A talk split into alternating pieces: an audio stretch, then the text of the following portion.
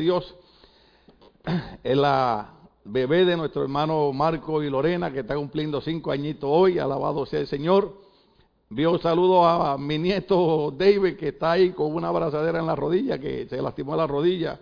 Pero bendecimos a cada uno de ustedes y sobre todo dar gracias a este equipo maravilloso del Ministerio Luego, cada uno de los del sonido, de las cámaras, de, eh, lo que llaman los medios sociales, eh, eh, mi esposa, los músicos, los hijos de Asaf. Eh, Dios me ha bendecido con gente, gente buena. En una ocasión Jesucristo dijo, a ustedes los llamo mis amigos porque ustedes han estado conmigo en el momento de mis pruebas. Eh, y qué lindo, qué lindo, qué lindo es cuando los pastores contamos con un equipo que hace las cosas porque ama a Dios. Alabado sea Cristo para siempre. Y hoy queremos seguir más o menos el tema. Iba a entrar en un tema un poquito más profético, pero lo vamos a dejar para, para el otro domingo porque queremos seguir la, la, la, la línea que Dios ha puesto en nuestros corazones. Inclusive el viernes eh, que predicó nuestra hermana Meredith y tuvimos un servicio maravilloso con Reina Rising. Gloria al Señor. Envió saludos también a mi hija eh, Stephanie, a mi yerno Dani allá a la Florida. Gloria al nombre del Señor. Aleluya. Cada uno de los que nos sintonizan les bendecimos. Hoy vamos a seguir hablando de una manera rápida y corta. Eh, aquellos que están en la computadora, en el teléfono, en la tableta, eh, tranquilitos, sígase tomando su café, comiéndose su crema, pero sintonizándonos y escuchándonos, amén, porque hoy Dios te va a ministrar. El tema de hoy es, tengan calma en sus corazones, tengan calmas en sus corazones, gloria al nombre del Señor. Y vamos a usar el Evangelio de San Juan capítulo 14, verso 1 al 6, San Juan 14, 1 al 6 y Mateo 16, 16. Así que recuerde que el tema hoy es, tengan calma en sus corazones. San Juan capítulo 14, verso 1 al 6 y Mateo 16, 16. Así que si por favor los muchachos me ponen ahí San Juan capítulo 14, verso 1 en adelante. Eh, no se angustien, dijo Jesús. Confíen en Dios y confíen también en mí. En el hogar de mi padre hay muchas viviendas, si no fuera así, ya se lo habría dicho a ustedes, voy a prepararles un lugar y si me voy y se lo preparo, vendré para llevármelos conmigo y así ustedes estarán donde yo esté. Ustedes ya conocen el camino para ir a donde yo voy. Dijo entonces Tomás, Señor, no sabemos a dónde vas. Así que, ¿cómo podemos conocer el camino? Yo soy el camino, la verdad y la vida, le contestó Jesús. Nadie llega al Padre si no es por mí. Quisiera rapidito que me pongan Mateo 16, 16, donde encontramos a Jesús cuando le pregunta a los discípulos, eh, bueno, ¿quiénes dicen los hombres que yo soy? Y ellos comienzan a decir, bueno, algunos dicen que eres Elías, que otro un profeta. Y él dice, pero ustedes, ustedes quienes dicen que yo soy. Y usted sabe que eh, Simón Pedro contesta, le dice, tú eres el Cristo, el Hijo del Dios viviente. Así que eh, la primera parte que tenemos que entender es que cuando Jesús está hablando con los discípulos, Él sabe que este es un grupo de, de hombres y mujeres, este es un pueblo que conoce a Dios. Recuerde que Jesús se manifiesta el pueblo hebreo. Ellos conocían a Jehová Dios de los ejércitos, ellos conocían al Espíritu de Jehová, ellos conocían de profetas, ellos conocían la ley de Moisés. Pero ahora Jesús quiere que ellos lo conozcan a Él. Pero estos hombres que están hablando con Cristo van a tener unas experiencias y van a haber unos cambios y van a venir unos momentos eh, eh, incomprensibles para ellos, porque recuerde que Jesús les va a comenzar a hablar a ellos sobre el padecimiento, sobre seré apresado, seré crucificado, pero me levanto entre los muertos el tercer día. Pero son cosas que eran incomprensibles para ellos en ese momento. Entonces Jesús sabe que va a venir un momento que va a, estremecer el corazón de ellos. ¿Se acuerdan una ocasión cuando Jesús dijo, no se turbe vuestro corazón? ¿Por qué? Porque hay momentos, hay circunstancias, hay cosas que ocurren en nuestras vidas que verdaderamente como seres humanos turban nuestro corazón, eh, nos roban la calma, nos roban la paz. Y por eso es que Jesús quiere manifestarse de una manera especial a estos eh, eh, hombres y mujeres y quiere traer calma a sus corazones. En el primer punto que vamos a tocar es, Jesús nos pidió que confiásemos en una persona. Observe esto. Jesús pidió que pusiéramos nuestra confianza en una persona. Fue lo primero que Jesús pidió que creyesen y confiaran en Él. Hago énfasis en Él. Jesús no está pidiendo que creamos en cualquier cosa. Eh, eh, los pastores viejitos, ¿verdad? Eh, bromeaban y yo trato de no bromear, lo único que yo trato de mantenerme alegre y contento pero ellos decían, las gallinas también creen. Y, nosotros decíamos, ¿pero qué es lo que dicen ellos? Porque es que las gallinas se pasan, creo, creo, creo, creo, creo, creo, creo, creo. Entonces, ¿qué es lo que queremos enfatizar hoy? No es creer en algo, es en quién creemos. Y Jesucristo quiere que ellos confíen en Él, crean en Él. Fue lo primero que Jesús pidió que creyesen y confiaran en Él. El maestro necesitaba que los discípulos mantuvieran su fe viva y creyeran en Él independientemente de lo que aconteciera.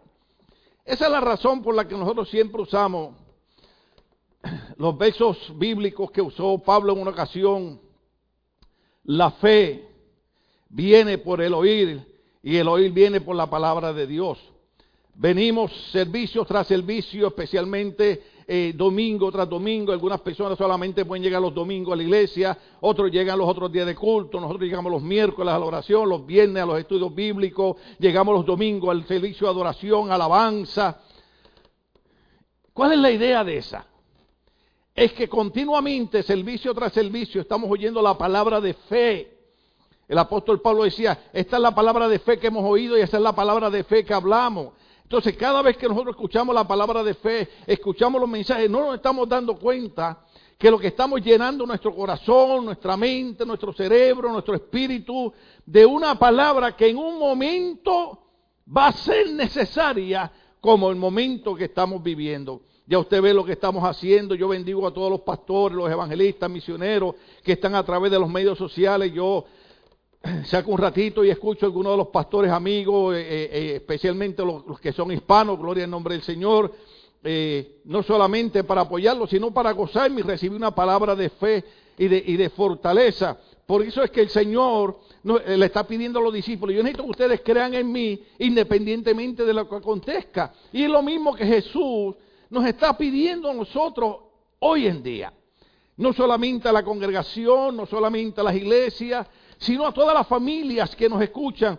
Hoy Jesús está diciendo, independientemente de lo que acontezca, yo quiero que tú creas y confíes en mí. O sea, lo primero que Jesús quiere es que confiemos en una persona, no en un objeto, no en una religión, no en una filosofía, sino en una persona. Y esa persona se llama Jesús de Nazaret. Es el primer punto. Jesús sabe que vienen momentos difíciles, como dije al principio mensaje. Jesús sabe que los discípulos, aquellos que, en Semana Santa ven las películas cristianas, saben que cuando, cuando apresan a Jesús en el ese Semaní, todos los discípulos salen huyendo, corriendo. Y Jesús sabe que hay momentos en nuestras vidas que eso es lo que deseamos hacer. Mas sin embargo, Él dice, yo quiero que ustedes tengan calma en sus corazones y ustedes confíen y crean en una persona que es el Hijo de Dios llamado Jesucristo.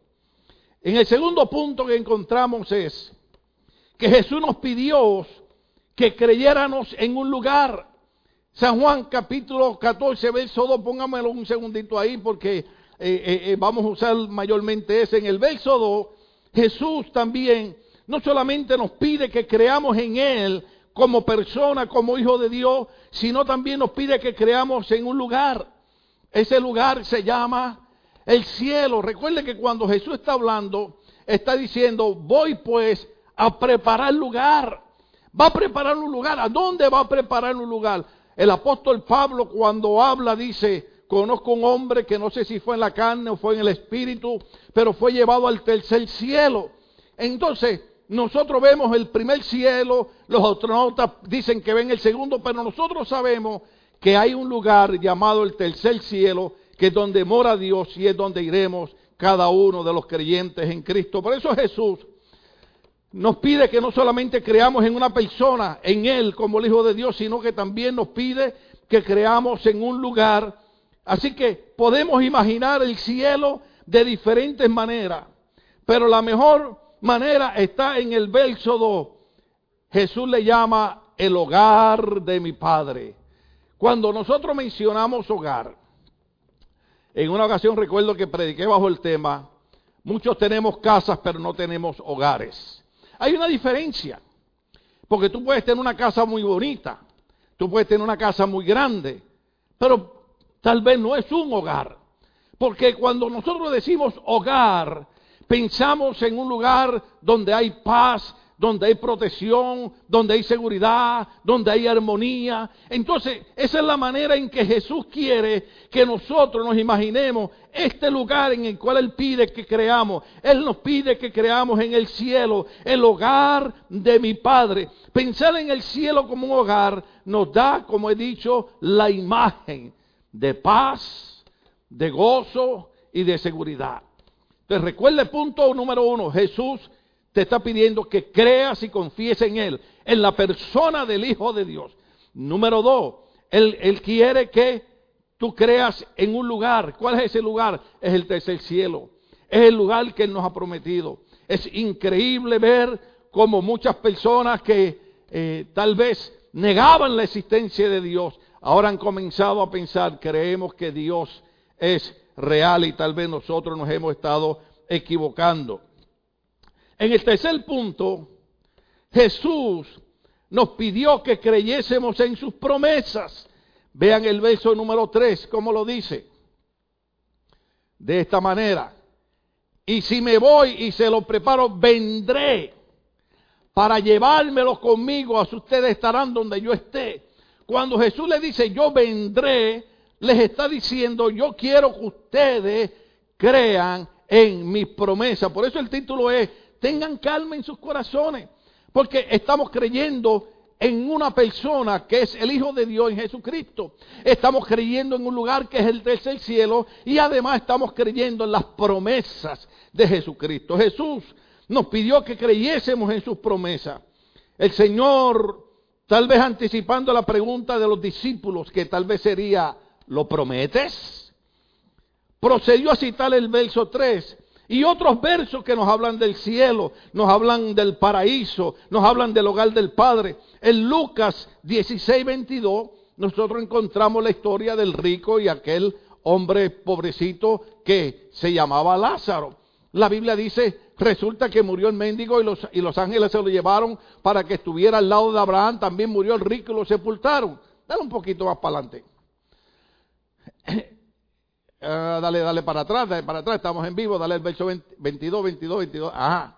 Sepultaron al rico y abrió sus ojos en un lugar de tormento y todos conocen la historia. Pero los ángeles del Señor, dice la Biblia, que llevaron a este hombre pobre llamado Lázaro al paraíso, al seno de Abraham. Los ángeles vinieron por él en ese momento. Por eso Jesús está diciendo, no solamente quiero que crean en mí como el Hijo de Dios, no solamente quiero que crean en, el cielo, pero también quiero que crean mis promesas. Porque les estoy diciendo que lo que todo ustedes están oyendo se va a manifestar. Y cuando Jesús habla de ese, de ese hogar, de esas promesas, está diciendo, ustedes conocen las historias que han pasado. En Primera Tesanolicenses capítulo 4, versos 16 y 18 lo dice de esta manera.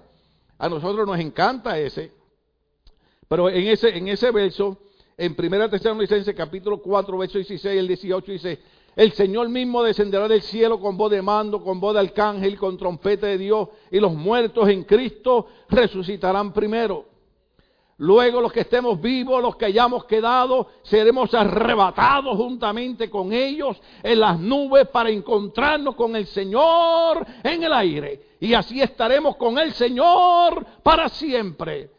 Por lo tanto, anímense unos a otros con estas palabras. Es como si Cristo estuviera diciendo, por eso le estoy diciendo que crean a mis promesas. No solamente voy a preparar un hogar para ustedes. En otras versiones dicen, la casa de mi padre muchas moradas hay. Voy pues a preparar el lugar y os vendré y os tomaré a mí mismo para que donde yo estoy, ustedes estén conmigo. Entonces, lo importante es para tener calma en nuestros corazones, no es creer en una religión o en una filosofía, es creer en una persona que se llama Jesucristo, el Hijo de Dios. Luego, creemos en ese cielo que Él dijo, en ese hogar donde habita el Padre y donde habita también Él. Pero también creemos en esas promesas y por eso leemos estos versos, porque nos aseguran a nosotros que las promesas del Señor son verdad. Ya los discípulos deberían entender que Jesús hablaba de una eternidad junto a Él. Déjeme repetir eso. En esta conversación, los discípulos deberían haber entendido que Jesús estaba hablando de vivir una eternidad con Él. Y yo sé que suena loco decir esto, pero esa es la promesa de Cristo. Cristo dijo, yo he venido para que tengan vida y la tengan en abundancia. Cuando Cristo habló, yo soy la resurrección y también soy la vida. Todo aquel que cree en mí, aunque esté muerto, vivirá. Entonces, ¿qué es lo que quiere Jesús que entendamos? Que nosotros los cristianos no estamos perdiendo el tiempo, ni hemos sido engañados. El cerebro sí no nos lavaron, porque nos quitaron toda la basura aquella y nos pusieron cosas buenas en nuestro cerebro y damos gloria a Dios. Por eso, porque una persona dice, ay, te lavaron el cerebro y qué bueno. Qué bueno que quitaron toda la basura del pecado y nos pusieron cosas buenas en nosotros. Pero Jesús está hablándole a los discípulos de una eternidad con Él. Hay algo de lo que nadie se va a poder escapar. Esta madrugada yo pensaba en, todos mis familiares que han partido a la presencia del Señor. Inclusive un familiar eh, cercano, bueno, eh, un hermano de una prima de mi hijo fue llamado por el Señor a su presencia y yo oraba por los padres de este muchacho allá en Puerto Rico, entendiendo el corazón que está pasando. Pero eso es algo de lo cual no nos podemos eh, eh, eh, librar. Cada uno de nosotros, si no vivimos hasta el arrebatamiento, entraremos por la puerta de la muerte a la presencia del Señor. Por eso es que Jesús le está tratando de hacerle entender a ellos, hay una eternidad. Lo que se termina es el cuerpo donde vivimos, pero nuestro espíritu es eterno. Y Jesús está tratando de sembrar eso en nuestros corazones. Hay una eternidad, hay una eternidad. Y el único medio para estar en esa eternidad se llama Jesús de Nazaret. Entonces ya ellos debieron haber entendido eso. Jesús vino a buscarnos. Lucas 19, 10 lo pone de esta manera. Mire qué bonito está esto. Porque el Hijo del Hombre, ese Jesucristo, vino a buscar y a salvar, oh aleluya, lo que se había perdido. ¿No es grande el amor de Dios? ¿No es inmenso lo que Dios hace por nosotros? Que siendo nosotros pecadores, dice la Biblia, Cristo a su tiempo murió por nosotros. La Biblia dice que cada uno de nosotros andaba por su propio camino, mas sin embargo, Cristo le está diciendo a estos discípulos, ustedes ven lo que han hecho mi Padre, mi Padre me ha enviado a mí a buscarlo a cada uno de ustedes, porque el Hijo del Hombre, Jesucristo, vino a buscar y a salvar lo que se había perdido. Oiga, qué impresionante es eso. Tal vez no lo merecían, pero Él lo hizo. También Jesús le está diciendo a los discípulos, yo quiero que ustedes entiendan que yo los estoy asegurando en las manos del Señor. Juan 10, 29 lo pone de esta manera. Nos está asegurando en las manos del Señor. Esta parte a mí me encanta. Eh, eh, algunos pensarán, bueno, tal vez una creencia de su denominación, pero aquí hay algo bien impresionante. Yo quiero que cada uno de los cristianos me escuche. Yo me estoy escuchando por medio de los monitores Y yo voy a poner esa palabra, ese verso en mi corazón profundamente. Dice de esta manera Juan 10, 29. Mi Padre que me las ha dado, está hablando de las ovejas, está hablando de, de los cristianos, está hablando de los creyentes, está hablando de los discípulos, es más grande que todos. ¿Usted está oyendo lo que yo estoy diciendo? Jesús les está diciendo a estos hombres que vino a asegurarlo en la mano del Señor. Dice, mi Padre que me las ha dado es más grande que todos. Y de la mano del Padre nadie las puede arrebatar. Oh, aleluya. Nadie me puede arrebatar de las manos del Padre. Nadie te puede arrebatar a ti de las manos del Padre. Yo sé, yo sé que eh, eh, eh, hay lugares que dicen, y este no es el tema hoy, pero quiero incorporar eso, que, bueno, por cualquier falta ya tú vas para el infierno. Sí, sabemos que el infierno es real, no podemos negarlo, pero estoy hablando de algo que es más real, que me interesa más el reino de los cielos. Pero toda persona que ha recibido y ha creído en la persona de Jesús, vino a ser buscado por Jesús para asegurarlo en las manos del Padre. Y cada uno de nosotros estamos en las manos del Padre. Y no hay nada, no hay tropiezo, no hay, no hay situación en la vida que nos pueda arrebatar de las manos del Padre. Por eso es que cuando nosotros cometemos errores y fallamos o pecamos, para que me entienda claramente, inmediatamente levantamos nuestras manos y decimos, Señor, yo te pido perdón, yo te confieso este pecado, porque la Biblia dice que si alguno confiesa su pecado y se aparta, alcanzará la misericordia de Dios. Estamos en las manos del Maestro. Jesucristo le dijo a los discípulos, nadie los puede arrebatar de las manos de mi Padre.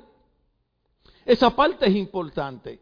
Porque eso es lo que trae calma a nuestros corazones. En medio de todas las noticias, en medio de todo lo que se oye, podemos tener calma en nuestros corazones. Hay, himnos bellos, a mí me encantan los himnos bellos que cantaban los viejitos. Eh, eh, había uno de ellos que decía, paz, paz, cuán dulce paz. Eh, esa paz que, que dice que solo los creyentes la pueden entender. Porque no son los problemas, no son las dificultades, sino es la paz y la calma que Dios pone en nuestros corazones, sabiendo que nadie nos puede arrebatar de sus manos. El otro punto que Jesús quiere que ellos entiendan es que Él va a regresar por ellos o por nosotros, que es el verso número 3 que leímos en San Juan 14. Él va a regresar por nosotros. ¿Y sabe qué? Todo lo que se está moviendo nos indica que como nunca antes debemos recordar aquellas palabras. Porque Mateo 24 dice que habrían terremotos, habrían enfermedades, epidemias, pandemias. O sea, esto que estamos viviendo estaba profetizado. No sé por qué las personas no han aprovechado esa oferta de recibir a Cristo como Señor y Salvador de sus vidas. Por lo menos de mi parte como pastor, la iglesia no existe para, para, distraer a la gente o para sacarle dinero a la gente. La iglesia existe porque queremos que la gente reciba aquel que trae calma y paz a nuestros corazones. Se llama Jesucristo. Y Él prometió regresar por cada uno de nosotros. Y si un día Él va a regresar por cada uno de nosotros.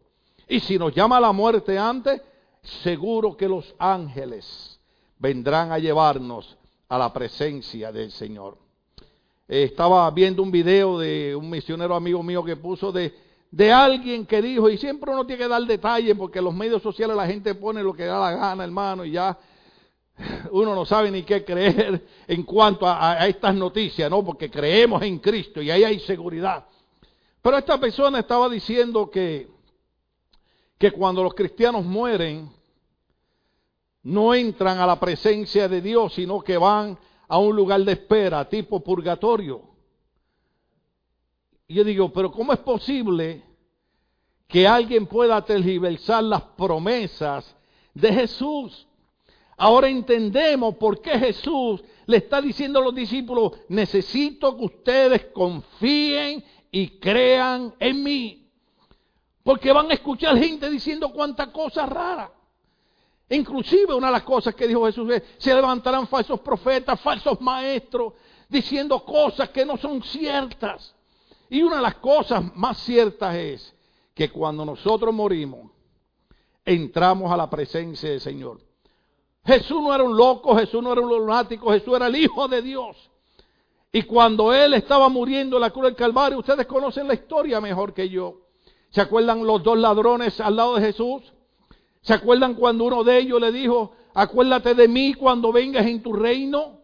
Jesús contestó, de cierto, de cierto te digo que hoy estarás conmigo en el paraíso. No en un lugar de espera, sino hoy estarás conmigo en el paraíso. Nosotros respetamos todas las creencias y todas las ideologías, pero la verdad del Evangelio es que tan pronto una persona que ha creído en Cristo muere, su espíritu es llevado al reino de los cielos.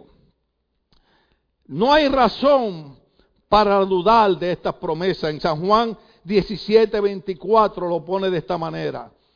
San Juan 17, 24 nos enseña que no, no hay razón para dudar de estas promesas. Dice, Padre, quiero que los que me has dado estén conmigo donde yo estoy. Aleluya. Eso es Jesús orando al Padre Celestial. Que vean mi gloria. La gloria que me has dado porque me amaste desde antes de la creación del mundo. Por eso es que Cristo es alfa y omega, principio y fin. Jesucristo es el creador de todas las cosas. Jesucristo existe desde antes de la creación del mundo. Entonces Jesús dice, no hay razón para dudar de mis promesas. Por esa oración que él hace, Padre, quiero que los que me has dado estén conmigo donde yo estoy, que vean mi gloria, la gloria que me has dado porque me amaste antes de la creación del mundo. ¿Sabes que Jesús estaba orando por ti? ¿Sabes que Jesús estaba orando por mí? ¿Y sabes que Jesús estaba pidiendo? Que viésemos su gloria. Oh, aleluya. Por eso es que a veces adoramos a Dios con himno, a veces brincamos, a veces bailamos, hay alegría, porque sabemos que podemos confiar en las promesas del Señor. Tal vez sea el último punto este, Jesús nos pide que creamos en un plan. Voy a leer los versos 4 al 6 de San Juan 14. Versos 4 al 6 de San Juan 14 es importante porque Jesús no solamente nos pide que creamos en una persona, no solamente nos pide que creamos en un lugar, la persona es Él, el lugar es el cielo, no solamente nos pide que creamos en sus promesas, sino que nos pide que creamos en un plan. Uh, aleluya. Y ahí los, buenos entrenadores, que en inglés le llaman coach, o los buenos influenciadores, que en inglés le llaman los influencers ahora en los medios sociales, van a estar de acuerdo conmigo. Toda persona tiene que tener un plan en su vida. Porque si tú no tienes un plan, no tienes una motivación para, para hacer nada. Uno de los planes, uno de los planes cuando uno está en la escuela, los jóvenes tienen que tener un plan. Yo recuerdo cuando ya yo estaba en, mi país, le llamamos la escuela superior a la high school, cuando estaba en el cuarto año. Inmediatamente mi plan fue, cuando me gradúe, voy para la universidad a estudiar ciencias sociales. Toda persona tiene que tener un plan en su vida. Las muchachas jóvenes tienen que tener un plan. Un día voy a encontrar un príncipe azul. Bueno, eso es lo que enseñan las caricaturas. Pero asegúrese que encuentre un hombre que sea compatible con usted, no igual que usted porque sería difícil, pero que sea un hombre bueno. Y los muchachos también. Tienen que tener un plan de encontrar una buena muchacha. Amén. Le estoy dando una pequeña idea, le estoy echando un poquito de pimienta al asunto, alabado sea el Señor. Pero todo el mundo tiene que tener un plan.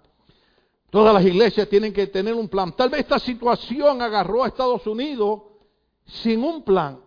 Usted ve las noticias, uno dice una cosa, otro dice otra cosa, la gente toma esto a burla, toma esto a chiste, pero déjeme decirle lo que no es burla y es chiste, que estos son señales proféticas que nos hacen un llamado y como les iba a decir hace un rato, que Jesús dijo, cuando ustedes vean estas señales, erguíos, levantad vuestras cabezas porque vuestra redención está a las puertas. ¿Cuántas personas se han burlado de los cristianos como se burlaron de Noé cuando, cuando hacía el arca? Alguien puso algo tal vez chistoso en, uno de los medios sociales donde donde ponen una foto de, Noé con su familia en el arca y todo el mundo afuera burlándose de Noé. Entonces abajo ponen otra foto con Noé y su familia fuera del arca y el arca llena de gente porque ahora todo el mundo quería estar dentro de la casa para protegerse de un virus que ha amenazado su vida. Eh, déjame decirte algo. Jesús nos pide que creamos en un plan. En el, en el, en el capítulo 14 del Evangelio de San Juan, verso 4 al 6, lo pone de, esta manera. Ustedes ya conocen el camino para ir a donde yo voy. Oh, aleluya. Aquí estamos usando todos los medios sociales. Ponme, ponme hasta el verso 6, dale el 5 ahora. Dijo entonces Tomás, Señor, no sabemos a dónde vas. Así que ¿cómo podemos conocer el camino? Yo soy el camino, la verdad y la vida, le contestó Jesús. Nadie llega al Padre si no es por mí. El Señor hacía un acercamiento para traer calma al corazón de los discípulos. Les dio detalles de la persona, les dio detalles del lugar y les dio detalles de la promesa. Y ahora les pide que crean que esos detalles son parte de un plan en general. Y en medio de los que estamos experimentando con este caos, también Dios nos pide que nosotros entendamos que todo esto es parte de los detalles de un plan en general que Él tiene con cada uno de nosotros. En esencia, esto es lo que dijo Jesús. Lo voy a leer acá. Tomás el discípulo que luego recibiría pruebas de la resurrección de Cristo. ¿Se acuerdan en San Juan 20, 24? Si me ponen ahí San Juan 20, 24. Porque Tomás, cuando oye estas palabras que yo acabo de leer, San Juan 14, 4 al 6, eh, Tomás hace, hace, las preguntas. Entonces recuerden que Tomás, al que apodaban el gemelo, que era uno de los doce, no estaba con los discípulos cuando llegó Jesús. ¿Se acuerda cuando, cuando, cuando Tomás llegue, los discípulos le dicen, el maestro resucitó, el maestro se nos apareció? ¿Se acuerdan cuando Tomás dijo, yo no voy a creer eso hasta que no vea sus heridas y meta mis dedos en sus heridas? Y Jesús le, le dio pruebas. En el verso 27, el Señor le dio las pruebas de que Él era el que iba a ser el que entendería este plan. Por eso el verso 27 dice, luego le dijo a Tomás, pon tu dedo aquí, mira mis manos, acerca tu mano y métela en mi costado y no seas incrédulo, sino hombre de fe. Verso 28 lo dice de esta manera. Señor mío y Dios mío, exclamó Tomás. Este, este Tomás es el que está con este grupo oyendo este mensaje de Jesús. Tengan calma en sus corazones. Le está diciendo ahora, a este hombre que Jesús le iba a dar prueba de su resurrección, le está, le está diciendo, Tomás, tú eres el discípulo que recibes pruebas de la resurrección mía. Pero Tomás, aunque oyó las promesas, expresó duda. Vamos a, San Juan capítulo 14, verso 5. Porque esto, esto, es lo que, esto es lo que hace, esto es lo que hace Tomás. Dijo entonces Tomás, Señor, no sabemos a dónde vas, así que ¿cómo podemos conocer el camino? Oiga, Tomás sería una buena persona de nuestra época.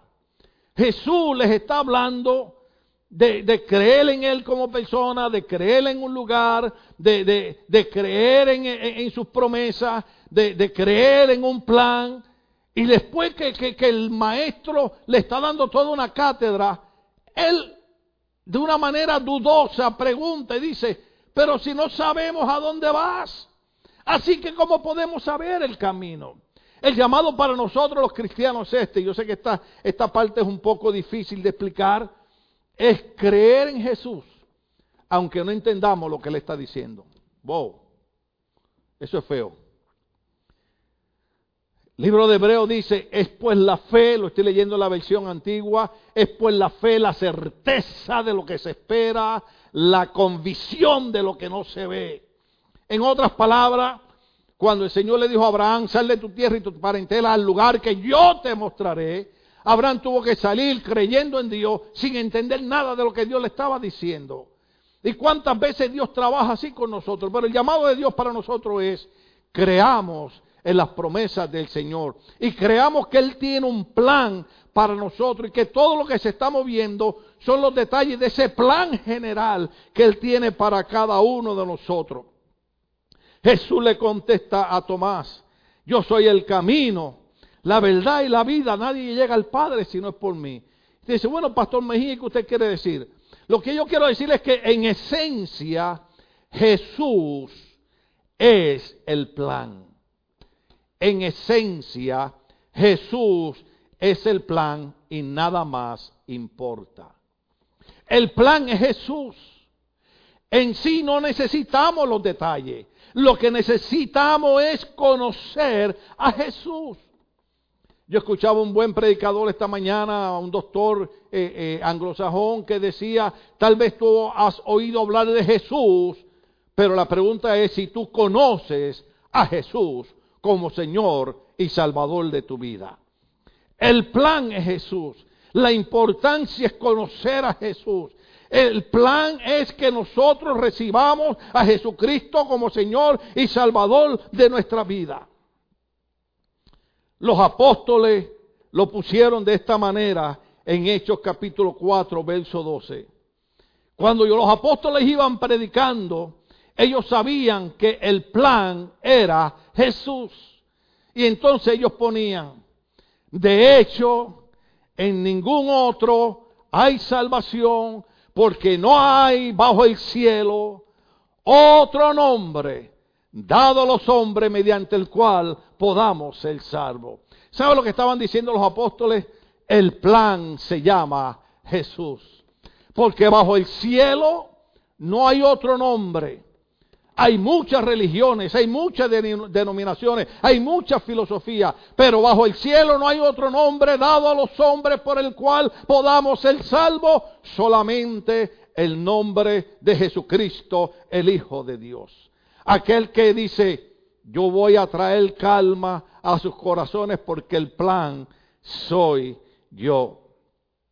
Este es el plan de Dios para nosotros. En medio de todo podemos tener calma y confianza en Dios y en su plan para nuestras vidas. Y cuando entendemos eso, terminamos con 2 Corintios capítulo 5, verso 9. Y puede ser que los creyentes y las personas que todavía no han dado ese paso de fe comprendan ahora por qué nosotros creemos en servir a Dios. Cuando conocemos a la persona, cuando conocemos el lugar, cuando confiamos en las promesas, cuando sabemos quién es el plan, entonces hacemos lo que dice 2 Corintios 5:9. Estas son las palabras del apóstol Pablo. Por eso nos empeñamos, oiga, qué palabra bonita, en agradarle. ¿Te ve? ¿Usted ve por qué leemos la Biblia? ¿Usted ve por qué creemos en orar? ¿Usted ve por qué creemos en venir a una iglesia? ¿Usted, ve por qué creemos en congregar? Porque Jesús es nuestro plan. Y por eso nos empeñamos en agradarle. Queremos agradar al Señor. No dejamos de hacer estas cosas malas ni aquellas cosas malas porque por lo menos en nuestra iglesia no se las prohibimos a la gente, pero les enseñamos que Jesús quiere para ellos y les enseñamos este verso bíblico que Pablo decía, por eso nos empeñamos en agradarle. ¿Agradar a quién? Agradar a Dios. Agradar a Jesucristo, que es nuestro plan. Entonces me gusta porque de la manera que lo pone dice, ya sea que vivamos en nuestro cuerpo o que lo hayamos dejado. Es impresionante como dice Pablo. Uno de los muchachos predicó, uno de mis líderes esta semana, y en verdad citó un verso bíblico que dice, la Biblia dice que el Señor nos guía aún mucho más allá de la muerte. Aún después de la muerte el Señor sigue con nosotros. Por eso Pablo dice, estemos vivos o estemos muertos, nuestro empeño va a ser agradar a nuestro Señor. Por eso nos empeñamos en agradarle, ya sea que vivamos en nuestro cuerpo o que lo hayamos dejado. ¿Sabe por qué nos empeñamos en agradar a nuestro Dios y a nuestro Señor Jesucristo? Porque Él es el que trae calma y paz a nuestros corazones. Así que Dios te bendiga y guarda esta palabra en tu corazón.